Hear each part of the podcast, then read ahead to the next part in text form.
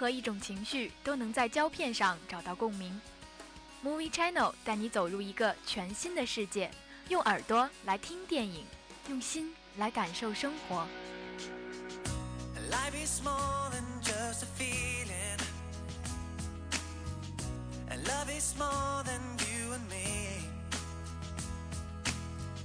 No matter what this world can stop me.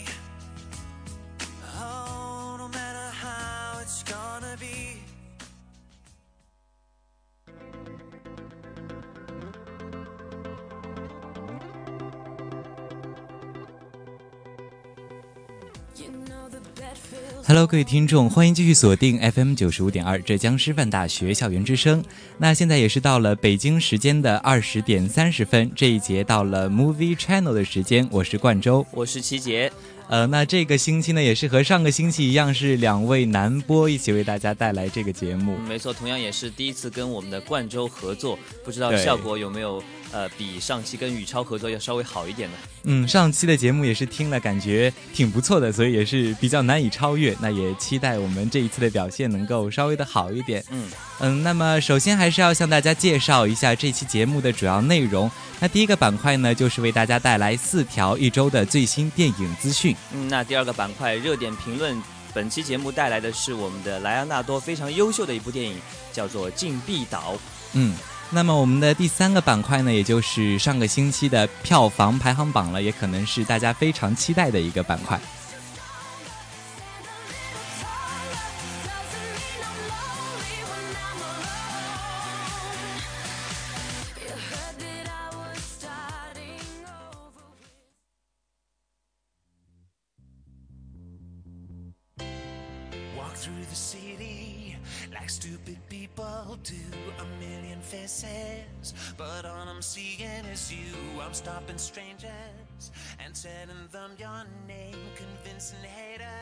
那么首先呢，还是进入我们今天的第一个板块，也就是一周电影资讯。那为大家带来的第一条资讯呢，是我的男友和狗报先导海报，何润东、张钧甯大战猛狗。那影片《我的男友和狗》呢，也是在四月十一号曝光了先导海报，主演张钧甯和何润东在海报中尽显窘态，显然两人还没有做好担当狗爸狗妈的准备。而“你若不离，我定不弃”的标语击中众多宠物主人柔软的内心，那也是给大家喜欢宠物的朋友呢，也是给大家带来了一部非常好的电影吧。那这部电影呢，也是改编自日本的作家原田武叶的小说《只要一分钟》，定档六月五号在内地公映。影片此前在台湾、日本及韩国上映时，片名是《只要一分钟》，是可谓是赚足了观众的眼泪。那么这次呢，在内地上映也是主打治愈牌。那作为宠物类型的电影呢，猛犬成为本片当仁不让的主角，它的存在不仅影响了 SOHO 族何润东与女强人。张钧甯的恋人关系也给他们的工作和生活带来了不一样的节奏。嗯，第二条资讯，纯爱电影《重生爱人》定档五月十五号，王丽坤、郑元畅、金凡跨时空三角恋。据悉，王丽坤在电影《重生爱人》中将挑战青涩少女，饰演品学兼优、高调早恋的一和一中校花。他为了争取与青梅竹马的江崇云不被拆散，时刻主动把握自己的爱情。为了尽力还原角色。王丽坤在片中挑战素颜出镜，为观众呈现青春岁月中的清纯唯美记忆。与有一个地方中的形象相比呢，王丽坤尝试继续颠覆，一脸一笑，完全完美的是诠释出了校花女神的独特气质。同样，久违大荧幕的郑元郑元畅，此次凭借电影《重生爱人》的正式回归，再度尝试个性角色，颠覆自我。那片中郑元畅饰演的呃角色呢，也是勇敢追求王丽坤的浪漫爱人。但同时又具有复杂多变的双重人格，扭转了人物的命运，彻底改变了三个少年的人生轨迹，真正开启了重生爱人的核心主题。呃，那今天的第三条资讯呢，就是伍迪·艾伦《无理之人》首曝剧照，艾玛斯通爱上教授华金·菲尼克斯。伍迪·艾伦自编自导的新作《无理之人》首度曝光剧照，两位主演艾玛斯通与华金·菲克菲尼克斯一起出现在镜头中。剧照里，两人似是正在交谈。艾玛望向华金的眼神充满爱慕、气息、暧昧。那么《无理之人》呢，也是伍迪·艾伦的第五十一部作品。影片故事围绕着艾玛·斯通饰演的女学生与华金·菲尼克斯饰演大学教授之间的师生恋展开。那这部电影也是艾玛与伍迪继《魔力月光》后再次合作。艾玛看起来大有希望成为伍迪·艾伦的下一位御用女主角。《无理之人》已定档二零一五年七月二十四号在美国上映。第四条资讯：破坏者两代终结者大战，施瓦辛格对决萨姆·沃辛顿。那由动作影星阿诺·施瓦辛格领衔主演的电影《破坏者》将于四月二十四号在内地上映。《破坏者》的两大主角阿诺·施瓦辛格和萨姆·沃辛顿都曾经塑造过终结者这一荧幕经典角色，两代终结者的精彩对决大战将成为动作影迷心中的期待。那《破坏者》中，阿诺·施瓦辛格将担任队长，而萨姆·沃辛顿将成为成员，两代终结者变身破坏者并肩作战。施瓦辛格和萨姆·沃辛顿在片中虽为兄弟，但后来因为团队的变故，让两人的矛盾激增，最终以命相向。影片《破坏者》改编自阿加莎·克里斯蒂的畅经典畅销小说《无人生还》。那影片《破坏者》继承原著中紧张快节奏的叙事结构，线索连接连抛出，悬念逐步升级。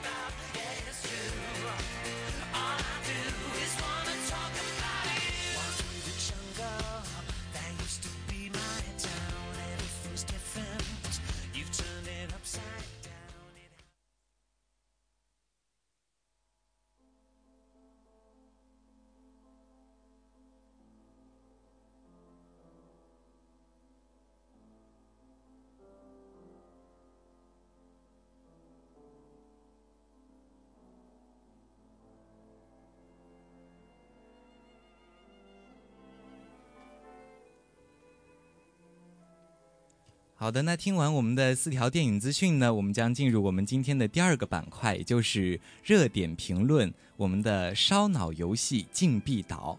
那么大家听到这样的一个音音乐呢，可能是觉得有一点点压抑吧？那可能这也是渲染这部电影的一个最主要的一个音乐吧。所以呢，这部电影《禁闭岛》，不知道听到这样的名字，琪姐有怎样的感觉呢？其实我觉得，呃，大陆对于它的翻译还是挺好的，《禁闭岛》。呃，那其实这部电影在二零一零年刚刚在美国上映的时候，中国这边就出了电影的资源。我也是在当时第一时间就看到了莱昂纳多非常精彩的表演啊。然后对于这部电影总体来说的话，说它呃作为一部惊悚悬疑片并不为过。呃，我觉得更好的更好的对它的定义可能会稍微倾向倾向于悬疑啊这一点啊。所以我觉得你刚才说到了。高智商电影，然后在呃这部电影当中也是反映的非常呃多，可能普通影迷在第一遍观看这部电影的时候是很难以去理解其中一些画面的一些切换的，对吧？可能是要看两到三遍以后才能渐渐的理解。如果你不去看它的剧透的话，可能你看那么多遍还不一定能够理解它的情节。哎，没错，那就。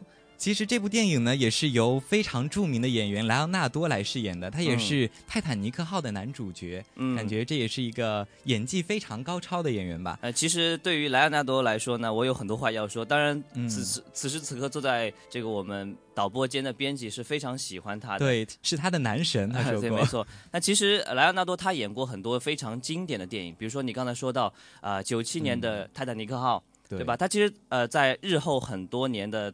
呃，这个演员生涯中饰演过非常多经典的角色，那就包括很多，就像零二年的这个《逍遥法外》，嗯。啊，然后呃零六年的《无间行者》，但《无间行者》他就是翻拍中国的《无间道》啊，然后还有零八年和《泰坦尼克号》的女主角女主角一起又重新演了一部《革命之路》，嗯，对对对，然后一零年就演了《禁闭岛》。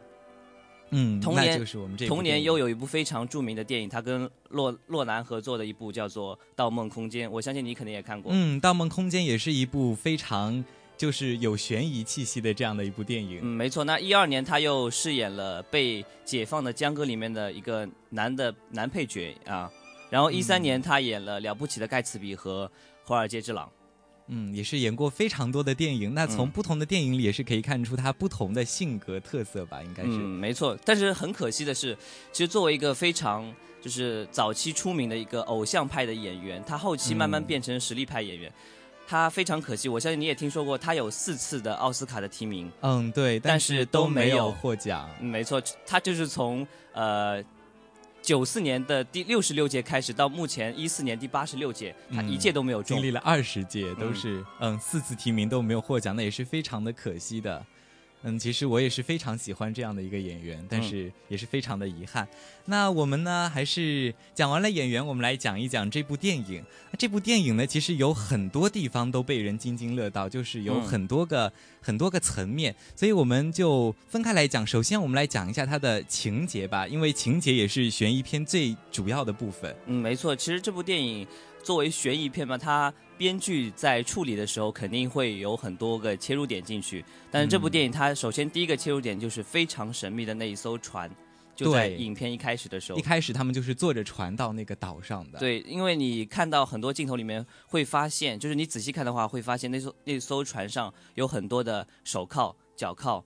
然后铁门，你有仔细？我还没有仔细看，没有看到这个细节。对，其实我第一遍看的时候也没有观察到这个。我第一遍看的时候就被莱昂纳多那发福的脸给吸引过去了 啊！对，所以我是在差不多第三遍看这部电影的时候，呃，才看到了这个呃那边的铁门和一些手铐。这是第一个很奇怪。你说一艘。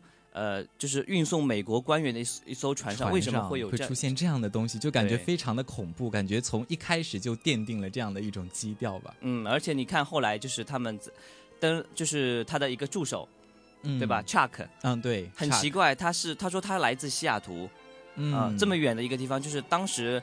呃，他那个岛距离西雅图有三千多英里，嗯，对，也是特别远、特别孤僻的、特别偏僻的一个地方。而且莱而莱莱昂纳多一醒来就发现他这个 Chuck，然后他又不认识他，这又是一个很奇怪的点，对吧？对，就是非常的奇怪，所以有很多奇怪的地方。其实从影片一开始的各种的氛围，都是让我们觉得它是一种，就是非常的悬疑的一部电影。嗯，那包括他自己本身作为一个美国的一个执法官。但是他自己好像身上也有很多疑点，就包括他自己时时刻刻会出现一些很奇怪的梦境。对，你在看电影的时候应该有他的妻子就是随时会出现来跟他讲一些话，叫你你应该怎么做，你不应该怎么做。嗯，这个情节其实比较呃类似于今年刚刚呃拿到资源的，比如说《鸟人》。鸟人里面你有看过鸟人吗？我没有看过。鸟人里面他也经常会出现呃自己另外一个自己突然出现跟自己对话。这样一个情节，其实这是就是很多悬疑片的里面，他会故意设置的一个心理的一个情节啊。嗯，这是一个就是呃，他类似说我主角其实自己是有心理问题的，或者说有精神方面的一个呃问题，就会经常出现另外一个自己跟自己对话。而在呃本部电影当中，就会出现了莱昂纳多的妻子，嗯，对，跟自己对话，已经去世多年的妻子，哎，甚至还有很多就是片中提到他已故的这个女儿，对，他的女儿在。在最后也有出现，就他烧那辆车的时候，是和他妻子一起站在那里的。嗯嗯，没错，嗯，也是非常奇怪，所以有各种各样奇怪的事情在一开始的时候就已经出现了。对，那么就是这个电影其实最主要的一个一个切入点，也就是六十七号病人。嗯，对他讲的就是这个这个病人失踪，然后后来后来呢，他又讲到后来在结局的时候又讲到，其实他自己就是那个病人。嗯，所以就觉得。就非常的奇怪，对你刚讲到这一点，六十七号就是，其实，嗯，讲到这一点又不得不提到另外一个奇怪的点，就是说这个医院本身是很奇怪的，它这个医院上岛之后，你会发现这个岛整个岛就笼罩着一个非常阴森的一个基调，对吧？进去之后你会发现它的监狱是分成三个部分的，A 区、B 区、C 区，A 区关押着男的病人，B 区是女的，C 区是最危险的，对，然后呃就是。当然，通过电影的情节，我们后来了解到，呃，A、B、C 三区总共关押着六十六个犯人。你刚才提到第六十七个到底是谁呢？对吧？对啊，这是一个非常奇怪点。然后影片也是根据你刚才提到这个六十七号病人啊，然后开始展开下去的。对对对。对，那我们刚刚也是讲到了结局。那我们今天讲的第二个方面呢，也就是它充满争论的开放式结局了。嗯，那就是他在结局的时候是有说到，其实。其实他自己呢，就是泰迪，他自己就是六十七号病人，所以呢，根据这样的结局呢，就是出现了两派，有一派是认为他的确是自己是病人，然后他通过的幻想，然后幻想成自己是警察，然后去调查这件事情，然后其实他自己是一个精神分裂者，而另一派呢是认为是岛上的那些就是医生，他们故意想陷害他，然后给他制造的这样的情景。那么不知道齐杰是更赞同哪一种呢？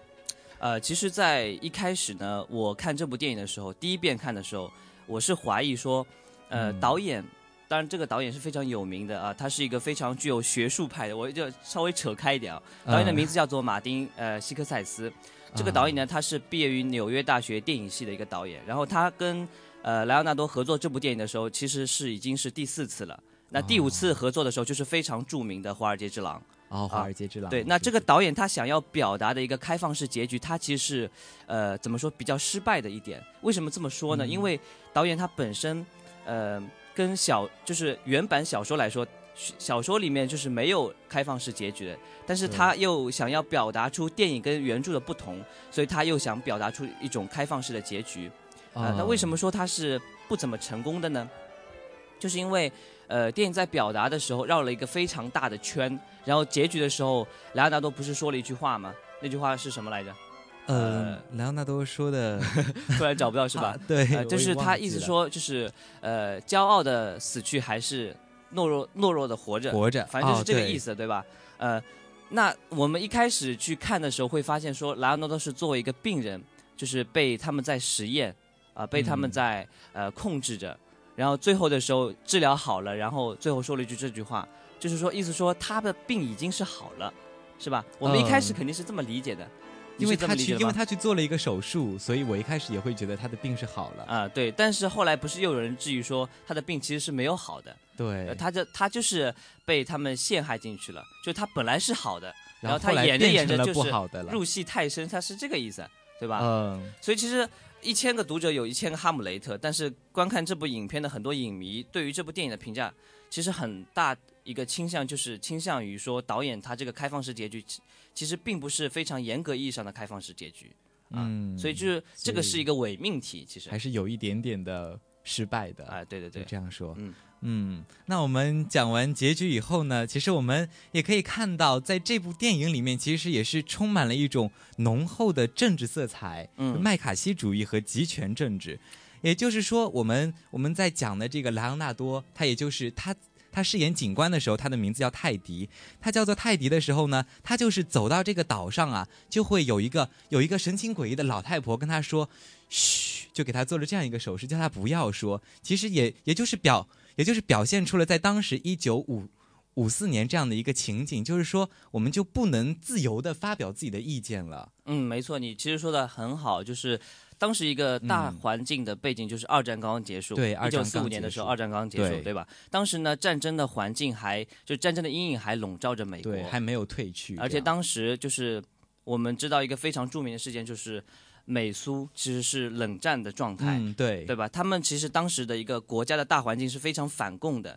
对。那所谓的麦卡锡的这个主义，就是当时美国参议员麦卡锡在一次利益就是参议员的会议上面发表了一番一番演讲，就是说，呃，他非常的反共、反民主啊、嗯然后又非常的排外，就是说，当时杜鲁门其实呃也嗯是非常赞同他的。然后后来的几任总统也是没有办法，就是反正当时整个美国又是因为通货膨胀啊，又是因为经济萧条，就是表现得非常的郁郁寡欢。每个人好像都担心战争再次爆发，又担心身边好像有很多共产主义去破坏他们非常美好的生活。所以他们要维护自己的那种利益，哎，没错。所以就必须实行这样的一种这样的一种手段。嗯，那其实说到这个，嗯我不妨举几个例子给大家参考一下。就是当时美国在上这个教授呃社会学的一些教授呢，在课堂上是必须要骂共产党，就是反对共产党的。如果他不说的话，就会被开除。啊，天哪，那也是一种非常强制性的一种要求了。哎，就是对，，而且还有就是参加美国小姐的一些选手，必须要嗯公开发表他们对卡尔马克思的一些看法，就是说一定要嗯反对卡尔马克思的一些嗯不能赞同，否没错则就不其实行了。当时美国已经到达这么一个程度，所以其实这些嗯东西在影片里面还是反映的比较集中的。比如说我们刚刚呃，就是主人公莱昂纳多上岛的时候，你会发现嗯岛上的那种氛围啊，很奇怪。非常奇怪，就是我们想到美国，一开始肯定会想到自由、开嗯放，民主。对，阳光的是吧？沙滩啊，对吧？但是你看影片的基调整体是比较偏阴冷的，对，比较啊黑暗的对对这种，所以上岛的时候，我们已经可以感受到这个东西了。对，它也是反映了这样的一种一种从侧面反映的吧。嗯，那其实呢，这部电影它其实也是有讲到了一种反战的情节。其实也就是说，我们的那个莱昂纳多啊，他就是在平时他是参加过二战，他也是担任过警官的。然后呢，他就是在因为因为他。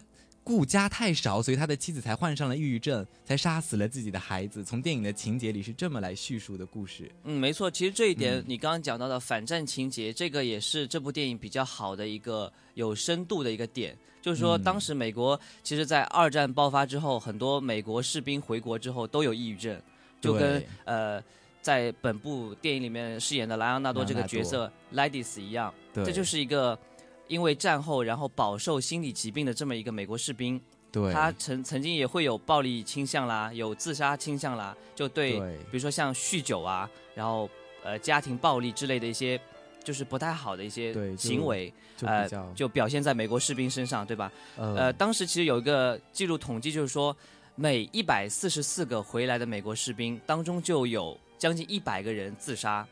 哦，那就将近三分之一了，超过三分之一了。对，那你就三分之二，超过三分之二了。呃，所以就是在呃一四，就是在一零年这部电影刚出来的时候，人们就返返回到呃美国五六十年代这个时代大背景下，呃，看到了这些呃就是战争回来的士兵们，感受到了他们心里的这个恐惧和压力。对，所以就是这部电影里面反映出来的反正情节，其实还是蛮强烈的。对，比较强烈，比较明显的。嗯。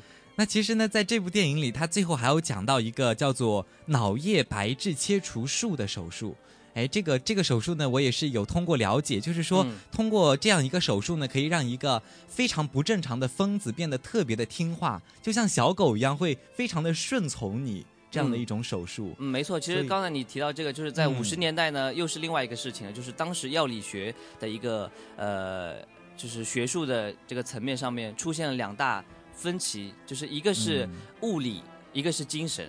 那所谓的物理，就是你刚才提到的脑叶白、脑叶质的脑叶白质。对这个切除手术，其实是当然到七十年代之后，美国就废除了这个，因为是非常不人道的。对啊，就是你刚才提到这个物质方面。对，然后精神方面呢，就是呃，莱昂纳多整部电影贯穿的一个东西，就是他们的院长在莱昂纳多身上实验的这个东西，叫做角色扮演。嗯，不知道你有没有在电影结尾的时候看到这个？呃，双引号引起来这个东西啊，叫做角色扮演，其实就是精神精神学派，他们就是希望通过精神方面的治疗，让病人达到一个康复的作用，而不是通过呃这个大脑的这个神经切除手术，其实这样是不好的，非常不人道。对，就压抑了一种人性，就感觉嗯，就像电影在最后一幕，他们的院长提到的一个药物叫做呃氯丙嗪啊，氯丙嗪其实就是呃五十年代刚刚在美国试用的一种。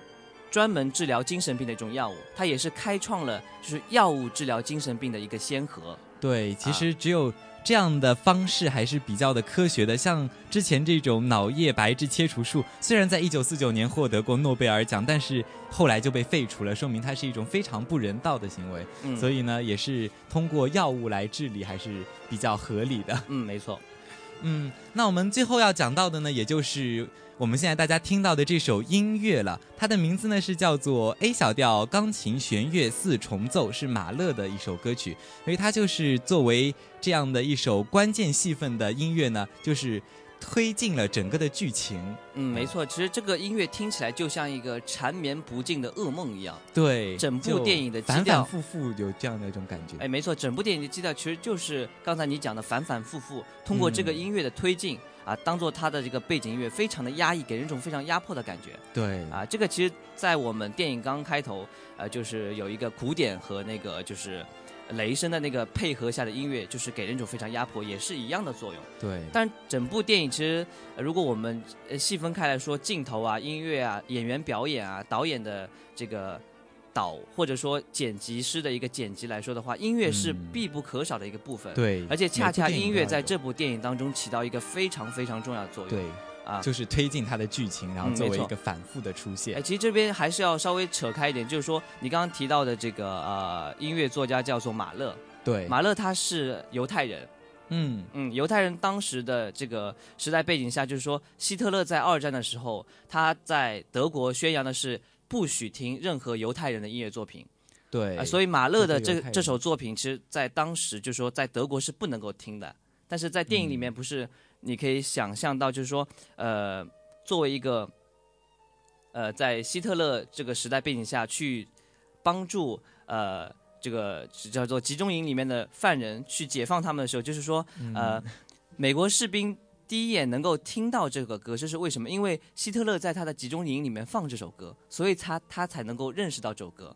嗯，哦，你好像一脸 迷茫的样子。就说希特勒他本身自己也是在听的，知道吗？希特勒自己也会听，虽然他知道是犹太人做的。对，但这是为什么呢？这是一件非常奇怪的事情，是不是？对，非常奇怪，我觉得很惊讶。好吧，就是因为时间的关系，我就呃不再拓展开来。这个不妨大家可以呃去就是。自己了解一下这方面的知识啊。嗯，好，那我们这个第二个板块呢，其实我们就是讲到了这部悬疑电影，也希望如果没有看过的、没有看过的人，能够听完我们的节目呢，去好好的看一看，然后自己思考一下，去体验一下它的那种悬疑的情节，嗯，来挑战一下自己的大脑。